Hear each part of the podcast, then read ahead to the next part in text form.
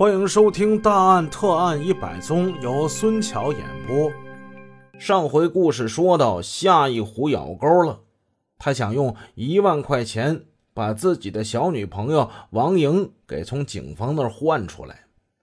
想的挺好，警方能跟你换吗？你用的那是什么钱呢？那每一分钱都沾着受害者的血泪，那是盗窃、抢劫来的钱，那是干净的钱吗？警方按计行事，侦查员徐宝昌跟接头人张英说：“你呀，跟夏玉虎约好时间地点，到时候让他把钱带来，交给你。”过了得约没有一个小时，张英来电话了：“哎，已经约好了，时间是今天晚上八点，地点就在新府区将军街市场附近的那个电话亭。”夏一虎已经中了计。当日下午，魏国良调兵遣将，由常毅带领五名侦查员驱车直奔抚顺，于晚上七点钟进入阵地设伏。夏一虎是犯罪抢劫团伙的重要成员，也是枪击刑警的歹徒之一。如果把这个人给捉住，那就可以使停滞了三个多月的侦查工作有一个重大的突破。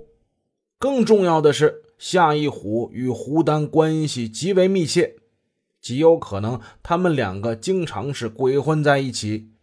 那抓住他之后，为抓捕胡丹，肯定是可以提供一些有力的线索。时间就在一分一分的流逝，快到这预定时间了。可是夏一虎没露面，常毅让张英再次传呼夏一虎。很快，夏一虎回了电话了。张英说：“关系已经找好了，快送钱，拿钱就放人。”话筒之中传出来夏一虎兴奋的声音：“好，我我马上就去啊！”在电影、电视剧还有小说里，这类简单的圈套不知道被重复使用了多少次，让观众、读者、听众都大倒胃口。然而，在现实生活之中，他对既狡猾又愚蠢的歹徒却总是有一种不可抗拒的诱惑力。夏一虎想这王颖想的就不行了，就想马上就能见到他。通话大概能有个二十来分钟吧。一个中等身材的青年从远处向电话亭走来，此人正是夏一虎。他此时的心也是砰砰砰直跳，带着一种嗯，既怀有希望，呃，又冒险刺激的心理。这家伙东张西望，一步步的走来。别看他性格暴戾，倒是个多情种。哎，王莹一被抓，他跑了，他感到内疚自责呀。这如果不是王莹，还有姚姨帮他，那他跟胡丹在北站就就给抓了，现在肯定蹲局子呢。所以，当他听说王莹的母亲还有张英，哎，有一丝希望能把这个王莹给他解救出来，哎呦，这个心里这个高兴的美，哎呀，美透了。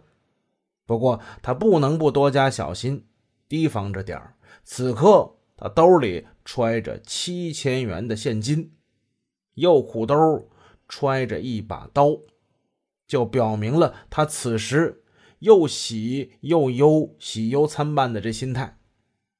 目标终于是出现了，潜伏在埋伏圈的侦查员们缩小了包围圈由于这里是市场。天色虽晚，但是行人们络绎不绝，因而侦查员们不能用枪啊，只能是徒手擒拿。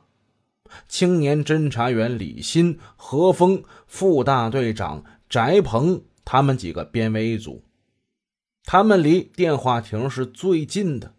这个李鑫从警之前是体育学院的毕业生，曾经在佛山。全国散打比赛之中获得过亚军，这人前文书咱们有过交代。他此时装作看腰上的 BP 机，一边看一边向电话亭走去，好像是接了个传呼，准备去回电话。他就一步一步的接近了夏一虎。夏一虎看了他一眼，但是没做任何反应。李欣年纪不大，更像个毕业没多久的学生。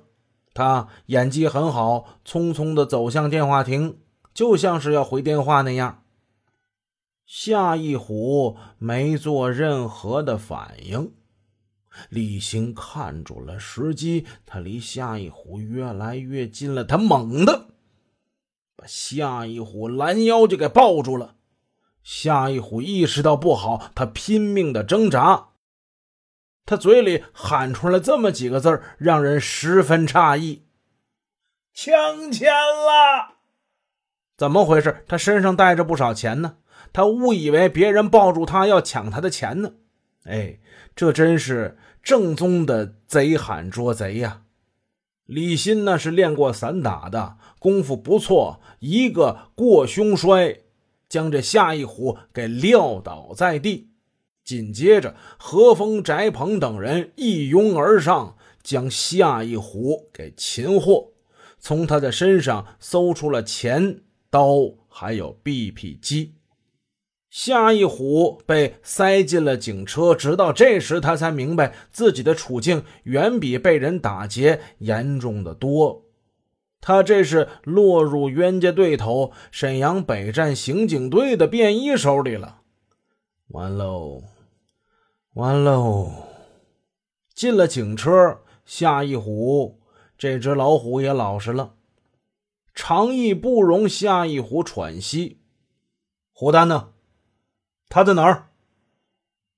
夏一虎说：“我，我跟他打完出租，我就到辽中，我们就分手了。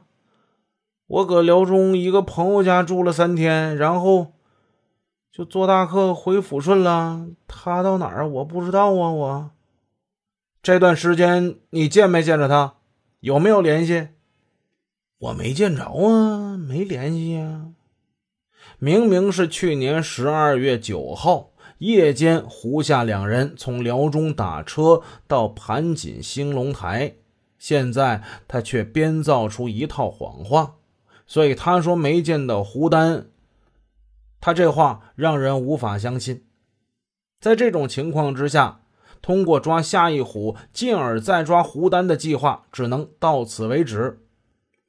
魏国良决定让常毅。把夏一虎先押回沈阳，突击审讯，争取取得更大的突破。本集已播讲完毕。如果您喜欢孙桥的作品，欢迎多多点赞评论，这样能帮助我们的专辑让更多朋友听到。感谢您的支持。